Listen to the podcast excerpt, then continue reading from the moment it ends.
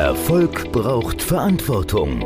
Der Podcast von und mit Udo Gast.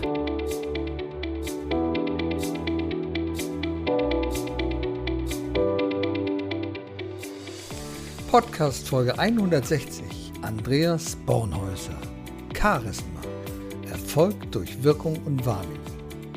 Einige Menschen schaffen es uns zu faszinieren ja, ist es ihre Ausstrahlung, ihre Sprache, die Stimme, die Art, wie sie uns begegnen? Ganz genau können wir oft nicht beschreiben, was uns so begeistert und wir sprechen von Charisma.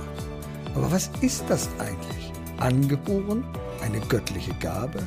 Andreas Bornhäuser ist Experte auf diesem Gebiet. Er strahlt es nicht nur aus, sondern hat sich wissenschaftlich mit dem Phänomen Charisma beschäftigt und ein überzeugendes Tool entwickelt, das Skill-Profil. Mit diesem Analysetool lässt sich die Ausstrahlung von Menschen auf vier Ebenen messen. Als Trainingstool eingesetzt hilft es, die eigene Wirkung im Umgang mit anderen Menschen effektiv zu verbessern. Charisma ist nicht angeboren, sondern trainierbar. Erfolg braucht Verantwortung.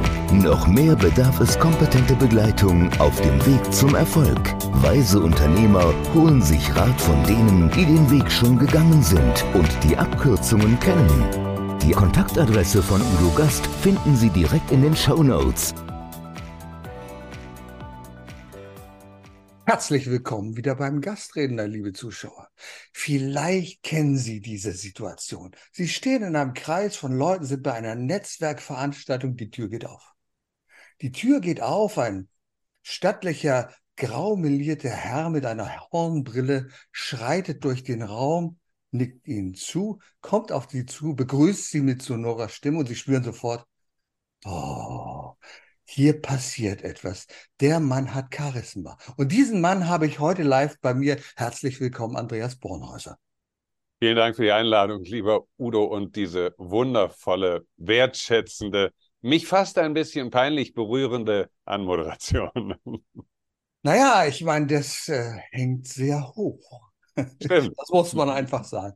Und ich freue mich immer wieder, wenn ich auf diesen Netzwerkveranstaltungen mit Menschen zu tun habe, die mehr können als nur rumplappern und Meinung verbreiten, sondern die eine Aura haben, die etwas ausstrahlen. Du bist ja der ausgewiesene Experte in diesem Bereich. Das war ja nicht immer so. In der Schule beispielsweise, da hat dir das gar nicht so gefallen. Da wolltest du mit diesen Dingen gar nichts zu tun haben. Die Lehrer, die mochten dich auch gar nicht. Stimmt das? Musst du diesen wunden Punkt ansprechen. Nein, das ist doch kein Wunderpunkt. Jeder von uns hat diese Entwicklungsgeschichte und wir sind dann auf einem Level, aber irgendwie sind wir hingekommen auf diesen Level, ne? Das, das stimmt. Also das mit dem mit der Schule stimmt überwiegend. Es gab zwei Lehrer, die haben mich geliebt, die habe ich auch geliebt und ansonsten war ich schulisch der totale, wirklich der totale Versager mir ging das alles auf den Zeiger, was die, das, was die gemacht haben, wie sie es gemacht haben. Es hat mich phasenweise gelangweilt. Und ich habe mich dann irgendwann entschieden ähm, für die Rolle des Klassenclowns. Und das ist mir ziemlich gut gelungen, bis ich dann von der Schule geflogen bin.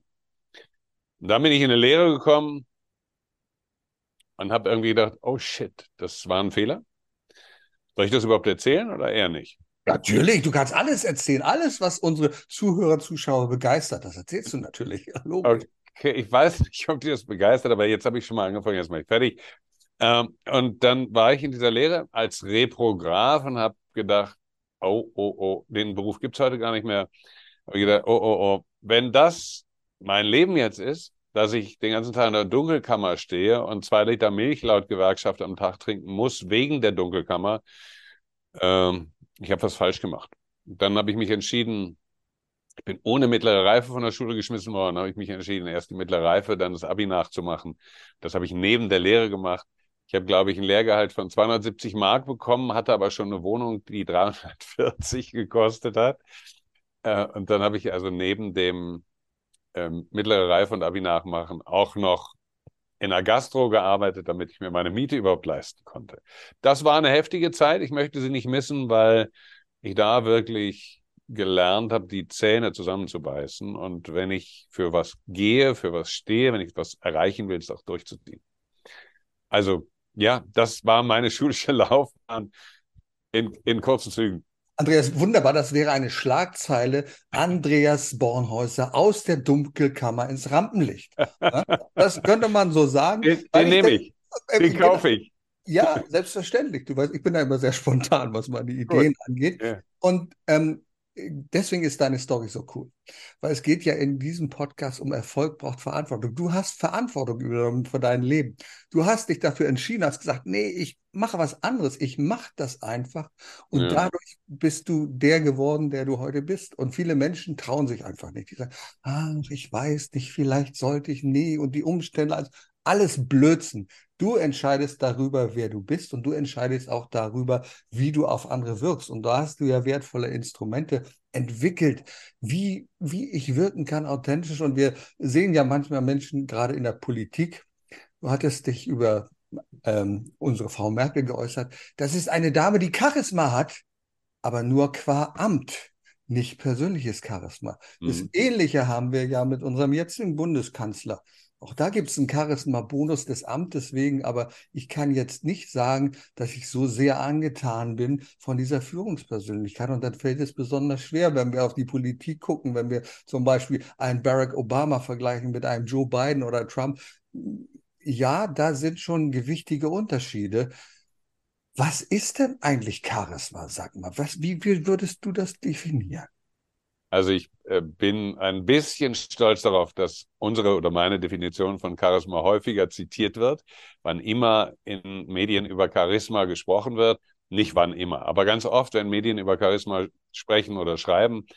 Und diese Definition ist, ich mache mal die kurze Version, situative Interaktionskompetenz. Das ist aber jetzt ein Wort aus der Abteilung Bullshit-Bingo. Äh, wenn ich es ein bisschen, wenn ich es ein bisschen, genau, ein bisschen aufdrösel, dann ist es die Fähigkeit zu erkennen, was gebraucht wird. Also es ist eine hohe Wahrnehmungskompetenz. Es ist die Fertigkeit zu tun und zu sagen, was gefragt ist. Also Adaptilität ist das neue Wort dafür. Eine hohe Anpassungsfähigkeit, eine, die Fähigkeit, die Fertigkeit, den kommunikativen Bedürfnissen der Gesprächspartner zu entsprechen und, das ist die dritte wichtige Dimension, Fähigkeit, Fertigkeit und die Wahrhaftigkeit, sich dabei selbst treu zu bleiben. Also ja, deshalb haben wir, wenn wir über das Skill Profile sprechen, also eine Diagnostik, die ich entwickelt habe, zusammen mit ganz großartigen Menschen, Kollegen, Experten ihres Fachs aus unterschiedlichen wissenschaftlichen und praktischen Disziplinen. Wenn ich über das Skill Profile spreche, dann spreche ich tatsächlich über ein Chamäleon, das ist nämlich in unserem Logo integriert. Weil was zeichnet das Chamäleon aus? Es ist auf der einen Seite eine hohe Anpassungsfähigkeit. Es ist auf der anderen Seite eine hohe Wahrnehmungsfähigkeit. Es ist eines der wenigen Tiere, das da oben die Augen um 360 Grad drehen und bewegen kann. Und der wichtige, denke ich, ein ganz zentraler Aspekt ist dieses in sich ruhen. Weil ein Chamäleon bewegt sich ganz langsam. Das Einzige, was sich beim Chamäleon wirklich schnell bewegt, ist die Zunge, wenn sie rauskommt, weil irgendein Insekt vorbeifliegt. Andreas, ich bin immer begeistert, wenn ich mit Menschen spreche, wo ich eigentlich keine Fragen stellen muss, weil sie mir ihre Frage schon vorwegnehmen. Ich hätte jetzt nämlich die nächste Frage gestellt. Sag mal, Andreas, gibt es Möglichkeiten, Methoden, wie man so etwas wie Charisma messen kann? Und du hättest gesagt, ja, es gibt ein Skillprofil. Da will ich mehr drüber wissen. Ich bin, als ich mich dann entschieden habe, auch meine, ich hatte zwei Studien versucht, die habe ich ganz schnell hinter mir gelassen, weil ich gesehen habe, das bringt mich nicht weiter, wenn ich lange über die Frage in der Philosophie nachdenke, was ist eigentlich Wahrheit? Gibt es eine absolute Wahrheit? Und wenn ja, ähm, ist das, diese Aussage dann eine absolute Wahrheit? Und wenn es keine absolute Wahrheit ist, also wenn es keine absolute Wahrheit gäbe, ist dann die Aussage, dass es keine absolute Wahrheit gibt, eine absolute Wahrheit. Das wäre, weißt du, solche Paradoxen, mhm. ja, ja. Mhm. mit denen beschäftigt man sich in der Philosophie viel. Ich habe gedacht, was, was ist denn das für ein Scheiß? Das schaffe ich gar nicht. Ja? Und dann habe ich angefangen, Werbetexte zu schreiben. Das ist einfacher. Das ist einfacher. Viel also einfacher. Eine ist das, das eine ist dieses Luhmann-Thema, ne? Und genau. das äh, und ich fand meine Werbetexte großartig völlige Überheblichkeit, jugendlicher Sturm und Drang und dachte, das ist ja, ich bin ja ein Magier des Wortes. Äh, aber meine Kunden fanden das nicht immer. Und dann dachte ich, okay, hier gibt es ein Gap. Äh, an meinen Texten kann es nicht liegen, dass die das nicht gut finden. An den Kunden auch nicht. Also muss es an der Art und Weise liegen, wie ich meine Texte präsentiere. Und dann habe ich ein Seminar besucht, damals vom Deutschen Kommunikationsverband, BDW. Zweiten war der Geschäftsführer. Das hieß Präsentationstechnik. Und der Mann, der das Seminar geleitet hat, ein gewisser Max Meyer-Malitz, eines meiner großen Vorbilder, mein väterlicher Freund über 30, fast 40 Jahre hinweg. Dieser Mann hatte laut Aussage eines anderen Teilnehmers, Bernhard Sandmann, mit dem ich heute noch befreundet bin, 40 Jahre später, 45 Jahre später, der Bernhard sagte abends am Tresen, dieser Max Meyer-Malitz, der hat Charisma. Und dann dachte ich, das ist es. Das brauche ich. Ich brauche Charisma. Dann kann ich meine Werbetexte besser verkaufen. Dann habe ich angefangen, mich mit dieser Thematik zu beschäftigen, bin nach Hause gefahren, habe ein Brockhaus aufgeschlagen, Wikipedia war noch in weiter Ferne. Und da steht, Charisma ist die von Gott gesandte Gnadengabe. Da dachte ich, na, schöne Scheiße. Jetzt muss ich also in die Kirche beten, und, beten. Genau, und darauf warten, dass irgendwie das göttliche Pneuma mich erreicht äh, und in mir Einzug hält, damit ich dann diese Ausstellung habe. Aus dieser Beschäftigung mal intensiver, mal weniger intensiv, weil gelebt habe ich in erster Linie erstmal von Werbetexten, dann davon, dass ich eine Agentur gegründet habe, die sehr schnell sehr erfolgreich gewesen ist oder sehr erfolgreich wurde. Aber es hat mich immer wieder die Frage umgetrieben, was ist das jetzt genau? Und irgendwann habe ich den Jo Reichertz kennengelernt, der Chef der COVI, also der Kommunikationswissenschaftler von Duisburg, Essen, von der Uni Duisburg-Essen. Und mit dem kam ich in den Dialog und der sagte irgendwann, warum, warum machst du eigentlich so viel Gedanken über Charisma? Weil Charisma ist ja eigentlich nur ein Begegnungsphänomen. Da dachte ich, halt mal. Das bedeutet ja in der Konsequenz, dass ich mich eigentlich gar nicht mit Charisma beschäftigen muss, sondern dass ich nur der Frage nachzugehen brauche, was bestimmt eigentlich die Qualität zwischenmenschlicher Begegnung?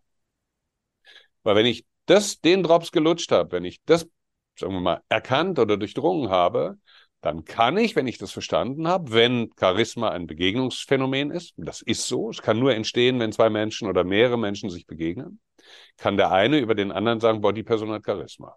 Wenn ich das durchdrungen habe, wenn es die Möglichkeit gibt, das zu messen und dann vielleicht auch in der Folge zu trainieren, weiß ich, wie man Charisma messen und trainieren kann. Und dann haben wir eben uns die Frage gestellt und haben auch eine Antwort gefunden. Die Qualität zwischenmenschlicher Begegnung wird maßgeblich, nicht ausschließlich, aber maßgeblich durch die Wirkung bestimmt, die die sich begegnenden Menschen aneinander wahrnehmen und aufeinander ausüben. That's it. Und was sind die wirkungsrelevanten Facetten? Das ist einmal alles, was mit dem Körper, mit der Körpersprache zu tun hat, mit der Äußerlichkeit. Körperspannung, dazu gehört auch die Atmung, Blickkontakt und solche Themen. Natürlich auch das Outfit, also Erscheinungsbild. Dann haben wir den gesamten Themenkomplex der Werte, des Gefühls, der Achtsamkeit, der Wertschätzung, der Emotionalität. Wir haben alles das, was mit sachlichen Themen zu tun hat und schließlich die lingualen Kompetenzen, die Stimme, die Artikulation etc. Und das kann man nun mit einem Tool, mit unserem Skill Profile, mit Hilfe einer Selbsteinschätzung messen. Dann weißt du genau, wo hast du deine Stärken, die starken Ausprägungen und wo hast du deine Entwicklungsfelder. Mhm. Und das spiegelt sich ja wieder in eurem Profil. Und ich könnte jetzt ganz besser visuell sagen, Sensus, Corpus, Intellectus, Lingua, jeweils mit vier weiteren Komponenten. Das wäre doch fantastisch, wenn man das so messen könnte. Du, du, bist, du bist großartig, Udo. Ich danke dir sehr. genau, das sind die tatsächlich. Wir haben insgesamt 16 Facetten, also bei, bei Sensus haben wir dann die innere Präsenz, die innere Überzeugung, die Momentfokussierung, die Emotionalität. Bei Corpus haben wir Erscheinungsbild, die räumliche Präsenz, Mimik, Gestik. Bei Intellektus geht es um Zielorientierung, Analytik, Strukturiertheit und Sachlichkeit. Und bei Lingua aber die Stimme, die Artikulation, die Bildhaftigkeit und die Beredsamkeit. Genau, das kann man genau messen. Und dann weißt du, ah, adesso io capisco perché non posso parlare con questa persona. Ja, also, ja, du verstehst plötzlich, warum du mit jemand anderem dich nicht so gut verstehst, weil ihr sprecht unterschiedliche Sprachen. Denn Sensus spricht vom Gefühl, Intellektus will wissen, was kommt am Ende raus. Und das ist so spannend. Ich habe mir mal einfach im Geiste, ich habe mich ja das erste Mal mit diesem Profil beschäftigt, Ja, was ich so fantastisch finde, muss ich sagen. Und dann habe ich mir so gedacht, wie würde wohl so eine Kurve aussehen? Man kann, das wird ja in einem Diagramm dargestellt, also mit den vier Ausprägungen. Und wenn es dann ganz rund ist, vielleicht hier noch eine Zacke und so, also hier jetzt Sensus, da ähm, äh, Korpus und ähnliches. Wie Ja. würde das bei bestimmten Persönlichkeiten aussehen? Und da habe ich mal zwei mir gedanklich gegenübergestellt und habe gesagt, Ja. da ist auf der einen Seite Barack Obama, den kennen ja, Da könnte ich vermuten, dass das relativ ausgewogen sehr Genau. weit nach außen strahlt. Ja. Dann nehmen wir diesen Trump dagegen und da ist natürlich Korpus, da ist die große Zacke nach draußen, der ist ja sehr, sehr körperlich. Ähm, bei Intellektus wird eine kleine Delle nach innen sein, glaube ich, oder ziemlich große weiß, Delle. nach weiß gar nicht, ob es vorkommt. ja, ja, kannst du sagen, ist wahrscheinlich gar nicht messbar. Ne? So, um das mal zu veranschaulichen, wie so etwas aussehen kann. Ne? Genau. So, so ist das tatsächlich. Wenn wir von, ich meine, äh, Herr Trump hat schon auch eine besondere Form der Ausstrahlung. Aber ich würde jetzt nicht unbedingt von einer hohen Anpassungsfähigkeit sprechen. Im Gegensatz zu Barack Obama. Wenn wir von charismatischen Persönlichkeiten sprechen, und das, was ich jetzt sage, ist nicht empirisch, da rede ich von vielleicht inzwischen 180 Personen, die wir untersucht haben, lebende und posthume Untersuchungen. Charismatische Menschen zeichnen sich dadurch aus. Wir haben so ein, so ein Polygon, ein 16-Eck in dem Fall. Und in diesem Poly Polygon haben wir vierfarbige Felder. Und je weiter die farbigen Felder, und wir haben 16 Punkte, die da abgebildet werden. Und je weiter die farbigen Felder nach außen sind, maximal 4,0.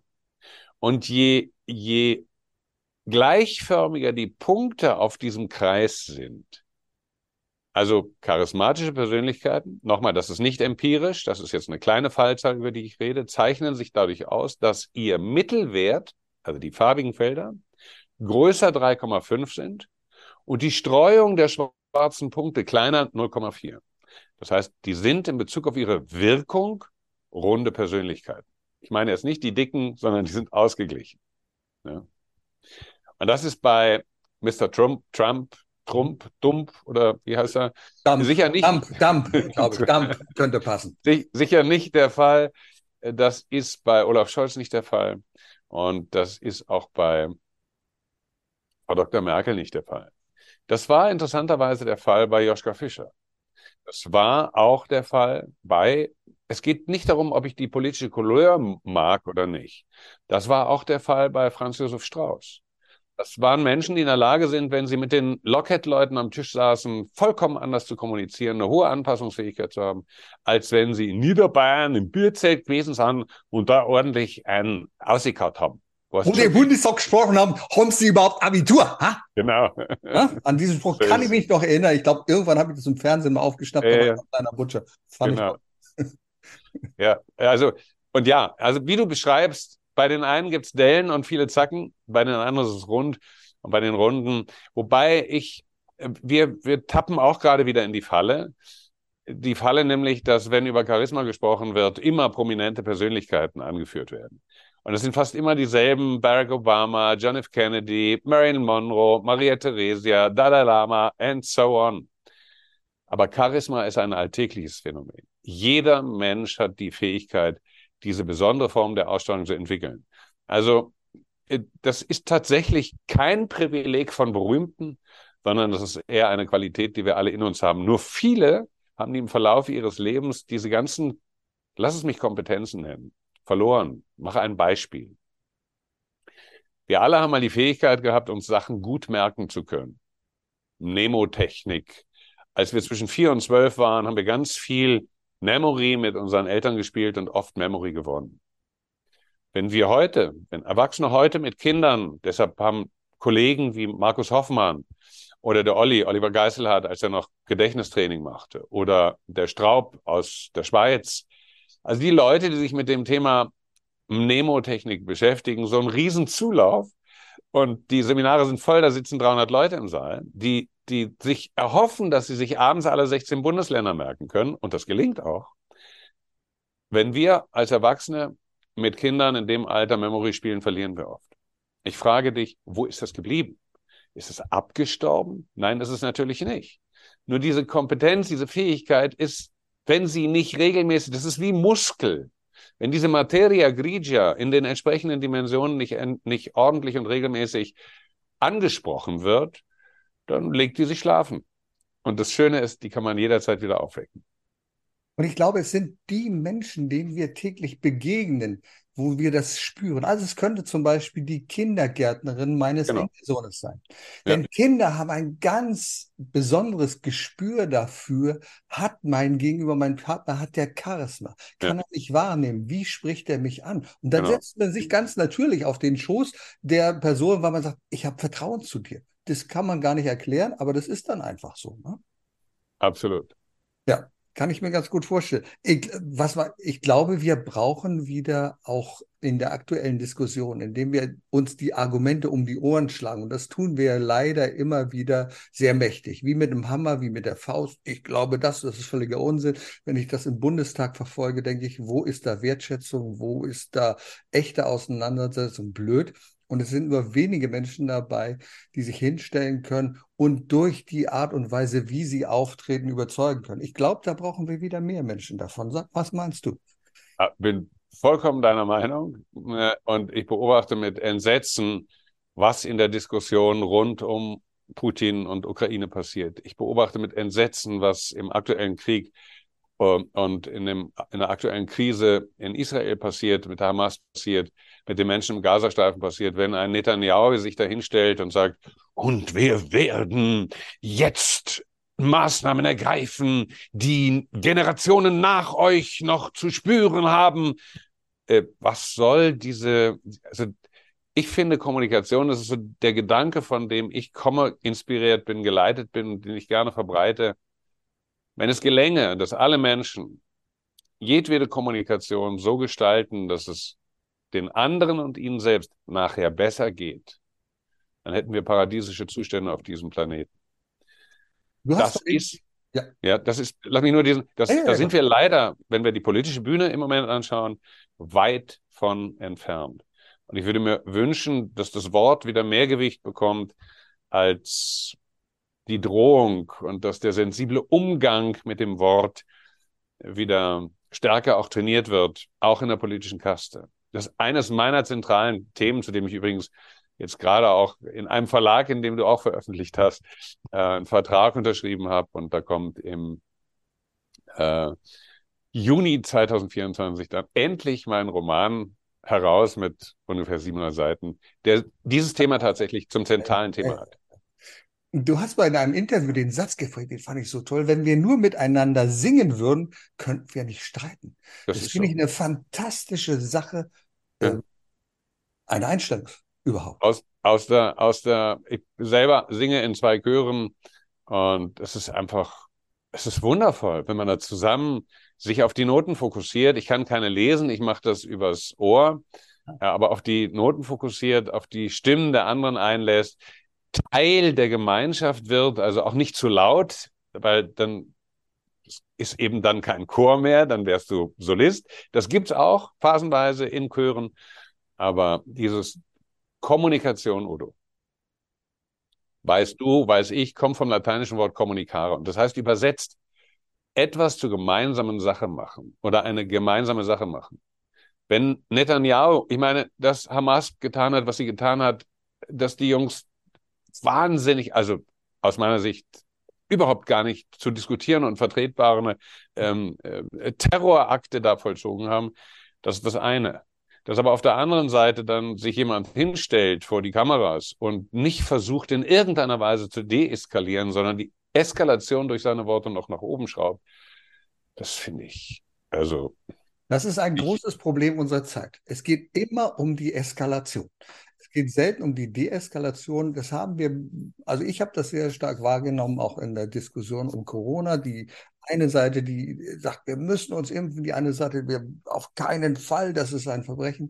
Und ich habe immer gesagt, für mich ist mal ein Prinzip äh, sehr wichtig. Erst wahrnehmen, ja. nachdenken und dann werten. Und ja. die Frage ist, muss ich überhaupt werten? Ich kann einordnen. Ich kann auch den anderen wahrnehmen, so wie er ist. Er hat seine Meinung, der hat seine Argumente dafür. Ich sage, okay, alles klar. Wie können wir aber beide miteinander klarkommen? Du mit deiner Meinung, ich mit meiner Meinung. ohne dass wir uns gegenseitig die Köpfe einhauen. Das wäre doch das Ziel. Die, die in, im amerikanischen Sprachraum, ich weiß nicht, ob es jetzt wirklich gefühlt, würde ich sagen, das ist US-amerikanisch, US-englisch. Es könnte aber auch von den Briten kommen, aber ich glaube, es eher dort im, im US-englischen, US-amerikanischen Kontext ansiedeln zu müssen, ist dieser wundervolle Satz. Okay, man, let's agree to disagree. Finde ich so fein zu sagen, hey, lass uns Einverständnis in dem Punkt herstellen, dass wir in diesem Punkt kein Einverständnis herstellen können. Großartig. Ja.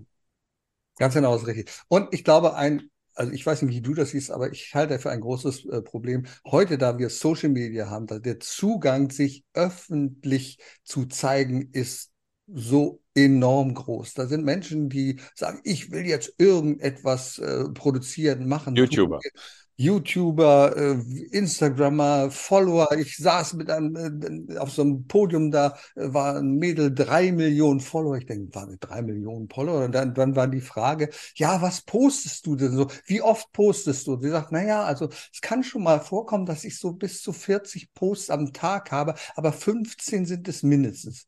Und dann frage ich mich, was für Inhalte sind da wohl? Warum muss ich mich so produzieren? Und deswegen ist es so schwierig, auch die äh, nebeneinander zu stellen, die wirklich etwas zu sagen haben. Die würden nicht äh, 50 Posts am Tag brauchen. Da würde vielleicht einer die Woche ausreichen, um etwas Wichtiges zu sagen. Und da werden, wie siehst du das? Ist das eine Gefahr für unsere Gesellschaft?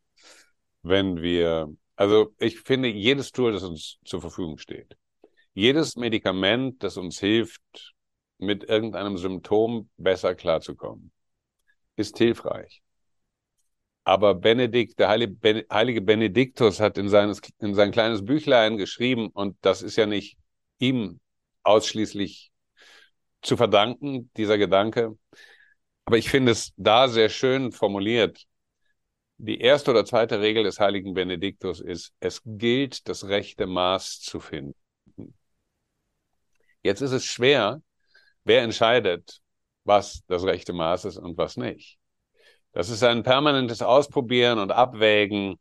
Es ist ja auch eine Frage von, wenn ich jetzt durchkommen will mit meiner Sichtbarkeit im Kontext der vielen anderen, die 15 Posts am Tag hochladen, äh, will ich jetzt tatsächlich 17 Posts hochladen? Wie viel Lebenszeit kostet mich das? Ist das, was ich auf der anderen Seite als Ergebnis in Bezug auf die Sichtbarkeit und dann vielleicht auch auf, auf der Ebene des wirtschaftlichen Ergebnisses, ist es den Preis wert, so viel Lebenszeit in das zu investieren und vielleicht auch Geld dafür in die Hand zu nehmen, um ordentlichen Greenscreen hinter sich zu haben oder was auch immer oder wie du einen exzellenten virtuellen Hintergrund. Kompliment übrigens dazu.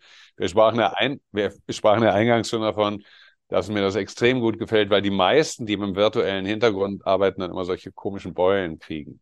Also ich habe vor einiger Zeit einen Blogbeitrag geschrieben, nachdem ich mit einem Sozialpädagogen, der an Brennpunktschulen in Mobbing-Situationen und so therapeutisch arbeitet. Und mein Blogbeitrag, nachdem ich mit dem sprach, hieß, ich schreibe dir später per WhatsApp. Weil die Generation, die danach wächst, die spricht nicht mehr miteinander.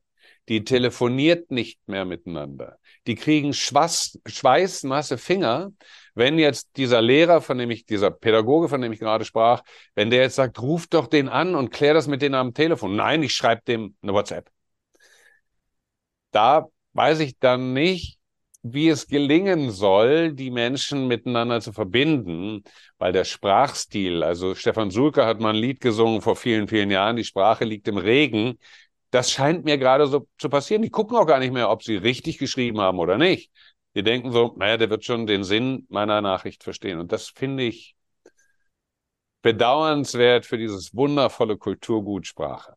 Da gebe ich dir absolut recht. Das kann ja darin gipfeln, dass Menschen, und ich glaube, ich bin richtig informiert, Boris Becker sogar eine Beziehung per WhatsApp oder per SMS beendet hat. Ne? Das ist klar. Sag, ich schipp da, so Schatz, ist Schluss, also mit uns nicht mehr, will auch gar nichts mehr von dir wissen, weil ich nicht in der Lage bin, mit dem anderen zu kommunizieren, ja.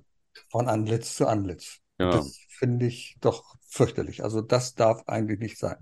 Aber das ist Betätigungsfeld für uns, Udo. Ja, das stimmt. Und es fängt ja schon damit an, es, viele Menschen werden sagen, oh, Charisma, ja, das hätte ich auch gerne. Wie fange ich denn damit an? Ich glaube, ja. eine Sache ist ganz, ganz wichtig. Die hast du auch in einem Talk mal erzählt, du warst in einem Ägyptenurlaub. Und es geht darum, Menschen wertzuschätzen, anzuerkennen. Ja. Kannst du uns das nochmal berichten, wie es war? Du wolltest äh, die Sprache ein bisschen anbringen und die anderen waren damit gar nicht einverstanden, haben gesagt, der bietet sich da an, oder? Das, mir sind sogar so Sachen um die Ohren geflogen wie kulturelle Übergriffigkeit. Ah. Äh, kulturelle Aneignung. Mhm. Dabei habe ich einfach nur den Menschen das Gefühl geben wollen, da ich mich um ihre Sprache bemühe und sie auch lernen möchte und wenn mir jemand sympathisch ist, Habibi zu ihm sagt oder Achwan, wenn ich äh, oder Shugran, wenn ich mich bedanken will, Achwan, wenn ich Bitte sagen möchte. Also ich habe mir da echt Mühe gegeben es gab eine Vielzahl von Menschen, die das gut fanden, die mir sogar geholfen haben. Ich habe heute noch Bandaufnahmen auf meinem Handy, weil ich gesagt, kannst du es bitte draufsprechen, dass ich es nachsprechen und lernen kann? Ja, schön. Aber es gab eben auch ganz viele, die das ganz furchtbar fanden. Und was will denn der Vogel? Der soll äh, hier sein Geld lassen und ansonsten bitte wieder nach Hause fahren und sich um seine Sprache kümmern. Das ist ein bisschen schade, finde ich, weil meiner Frau ist es in einer anderen Situation so ergangen, in einem, ist als Architektin, Architektin tätig, muss dann häufiger auch Eigentümerversammlungen begleiten aus der Perspektive der Architektin. Da hatte sie so eine, sie, ich würde diese Dame Bissgurke nennen, die hat bestimmt auch ganz liebenswerte Facetten. Habe ich noch aber, nie gehört. aber das, was ich so von ihr geschildert bekomme, macht sie mir nicht sympathisch. Und die sagte dann auch, können Sie bitte aufhören, äh, zu versuchen, mit mir Italienisch zu sprechen, weil diese Person ist Italienerin. Das ist kulturelle Aneignung. Ich denke, ja, okay. Meine Frau spricht fließend Italienisch. Also von daher weiß ich nicht, was das soll. Die hat lange in Italien gelebt, hat einen Zugang zur Kultur, zur Sprache und, und, und. Aber gut, so ist das. Und manchmal, du weißt ja, wie es ist, gut, gemacht, gut gemeint ist nicht immer auch gut gemacht, zumindest in der Wahrnehmung der anderen. Da sind wir dann wieder beim Thema Wirkung.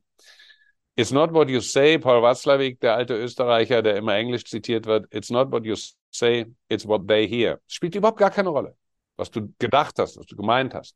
Entscheidend ist, was bei dir ankommt. Du werden sich sicherlich einige fragen, ah, das ist ganz toll, das ist ganz schön. Aber, ähm, mein lieber Andreas Bornhäuser, wenn ich mich auf den Weg, kann ich das lernen? Kann ja. ich Charisma lernen? Und wie mache ich es denn? Gib uns doch nochmal so einen kleinen Einblick, wie das funktionieren kann, wie ich mich da updaten kann, sagt man ja heutzutage. Ne? Wie, wie, wie, viel Zeit habe ich dafür? Ah, also ich, wenn du das in fünf Minuten hinkriegst, dann wäre das fantastisch. Du machst einfach Appetit auf mehr und wir machen dann auch noch einen Link in die Show Notes rein, wo die Leute okay, sagen, okay. hier kann ich raufklicken und dann geht's los. Ich fange mal bei Sensus an. Thema Momentfokussierung. Viele Menschen sind im Dialog und hören nicht wirklich hin. Epiktet hat uns diesen Satz hinterlassen, griechischer Philosoph. Wir haben zwei Ohren und nur einen Mund.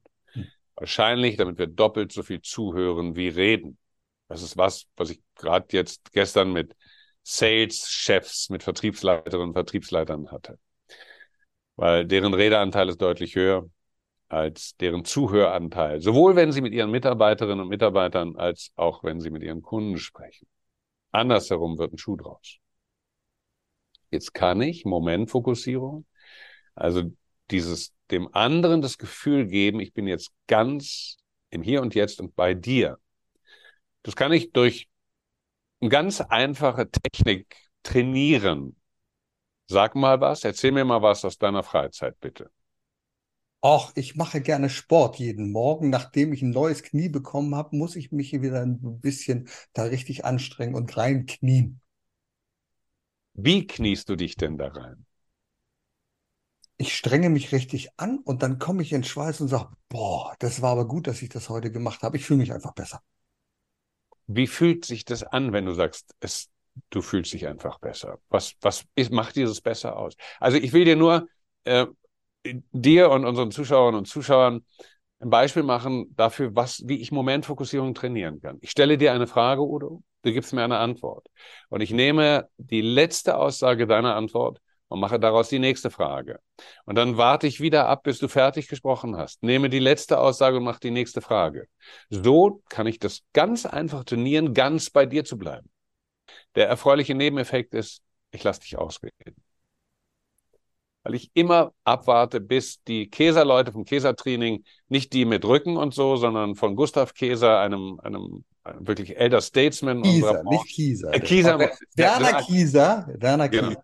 Ist auch in meinem Buch zu finden, Werner Kieser, ne? Siehst du, den meine ich. Ähm, der, die Leute, die rund um ihn die Arbeit machen, nennen das das letzte Tröpfchen. Genau, das ist zum Beispiel eine Kompetenz, die ich trainieren kann durch dieses, wie wir es nennen, Körnerpicken. Also ich nehme mir immer das Letzte und mache die nächste Frage draus. So kann ich zum Beispiel Momentfokussierung trainieren. Ich nehme mal das Thema Emotionalität. Trainier mal Komplimente. Guck dir einen Menschen an, bevorzugt solche, bei denen du denkst, der ist unsympathisch. Und dann versuche diesen Menschen in der Begegnung was Nettes rüberzureichen, um den in eine gute Stimmung zu versetzen.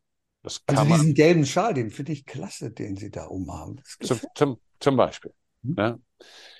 Wir, wir hatten das gestern, da sagte dann einer, der sich wirklich bemüht hat, ähm, Sie haben aber eine außergewöhnliche Hose an.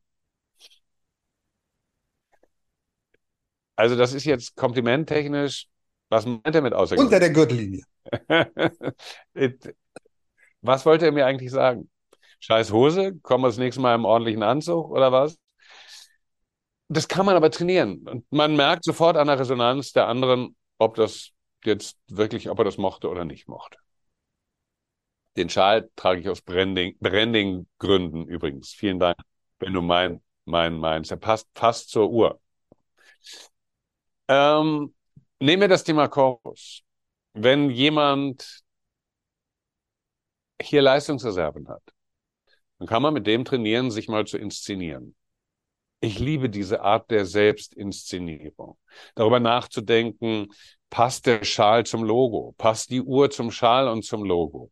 Wenn du jetzt meine Schnürsenkel sehen könntest, würdest du sehen, guck mal, die sind auch orange. Du, wir haben uns auf der GSA-Convention gesehen das Netzwerktreffen, von dem du vorhin gesprochen hast oder eingangs gesprochen hast, hast du gesehen, alle unsere Leute, die am Stand waren, haben ganz konsequent das Branding getragen. Das kann man trainieren. Indem man die Menschen fragt, was ist denn das Statement, was du verkörpern willst? Eher Business, eher Rocker, eher Punk, eher und so weiter und so fort. Und all diese, sagen wir, Rollen, die wir verkörpern könnten, haben einen bestimmten Dresscode. Wenn ich Business verkörpern will, gehört ein ordentlicher Budapester an die Füße. Gehören lange Kniestrümpfe an die Waden. Gehören keine Einstecktücher in das Sakko. Das ist eher was für die Abendveranstaltung, für die Gala, für die Moderation auf einer großen Bühne. Oder für die Selbstinszenierung. Dann ist es gut. Ja? So, das kannst du trainieren. Nehmen wir das Thema Strukturiertheit im Bereich Intellektus. Viele Menschen gehen auf eine Bühne, haben tolle Bilder, haben gelernt, Storytelling, yeah, that's it. Dann erzählen die irgendeine Geschichte und der, der eine hohe Intellektuskompetenz hat, fragt sich, worum geht's eigentlich? An welcher Stelle bin ich hier? Jetzt kann man, wenn man so ein guter Storyteller ist, so ein guter Geschichtenerzähler ist, kann man trainieren, strukturiert zu sein, indem man verdammt nochmal an den Anfang seiner Präsentation eine Agenda stellt. Intellektusleute brauchen das. Mhm. Indem man an den Anfang seiner Präsentation vielleicht das Ziel stellt. Sagt, und wenn Sie mir jetzt zuhören, werden Sie am Ende dieser Veranstaltung, am Ende meines Beitrags mit folgenden vier Impulsen wahrscheinlich nach Hause gehen. Das jedenfalls ist mein Ziel und darauf zahle ich jetzt ein. Jetzt weiß jemand, der eine hohe Zielorientierung hat, ah, verstehe. Aha, okay. Und schon geht auch eine selektive Wahrnehmung los, denn der wird, weil er weiß, wohin die Reise gehen wird, immer prüfen, zahlt es darauf ein, zahlt es darauf ein, zahlt es darauf ein. Letzter Bereich Lingua. Ich habe jetzt überall mal also mhm. so einen Aspekt rausgepackt, rausgepickt. Die linguale Kompetenz. Udo. Du hast eine so sonore Stimme. Ich, du bist nicht mit dieser sonoren Stimme auf die Welt gekommen. Kann gar nicht sein, weil irgendwann kommt der Stimmbruch. Hast du dann aber gleich die sonore Stimme gehabt, die du jetzt hast, oder hast du sie trainiert? Ich denke, ich habe sie trainiert, unbewusst okay. trainiert. Wenn du auf der Bühne bist, ist für dich wichtig und für den Teilnehmenden auch, dass du sauber artikulierst, dass du die Menschen in Resonanz bringst. Und in Resonanz bringen kannst du sie am ehesten, wenn du selber aus der Indifferenzlage heraus sprichst. Das ist diese Stimmlage, in der wir das größtmögliche Stimmvolumen haben, aber immer noch natürlich in unserer Stimmlage agieren.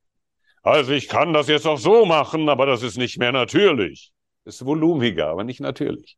Und diese Indifferenzlage der Stimme kann man durch eine ganz einfache Übung zum Beispiel trainieren. Mm, miam, miam, miam, miam, miam. Mm. Wenn du in die Garderoben gehst bei Sängerinnen, bei Sängern, bei Schauspielerinnen und Schauspielern, dann wirst du erleben, dass sie ganz oft mm, mm, machen. Alle diese Facetten, Udo, sind trainierbar. Und das finde ich ist eine verdammt gute Nachricht. Das ist wunderbar. Das mache ich zum Beispiel, wenn ich, ich mache öfter so Trainings für Leute, die am Telefon sind, professionell ja. telefonieren. Da gehört das Stimmtraining mit dazu. Die Na, sind klar. immer ganz verrückt und sagen, was macht denn der da? Und dann müssen die ganz verrückte Sachen machen, genau wie du, jam, jam, jam, jam, jam, oder ja. genau. Ja. und müssen einfach lernen, ihre Stimme als Instrument zu verbessern.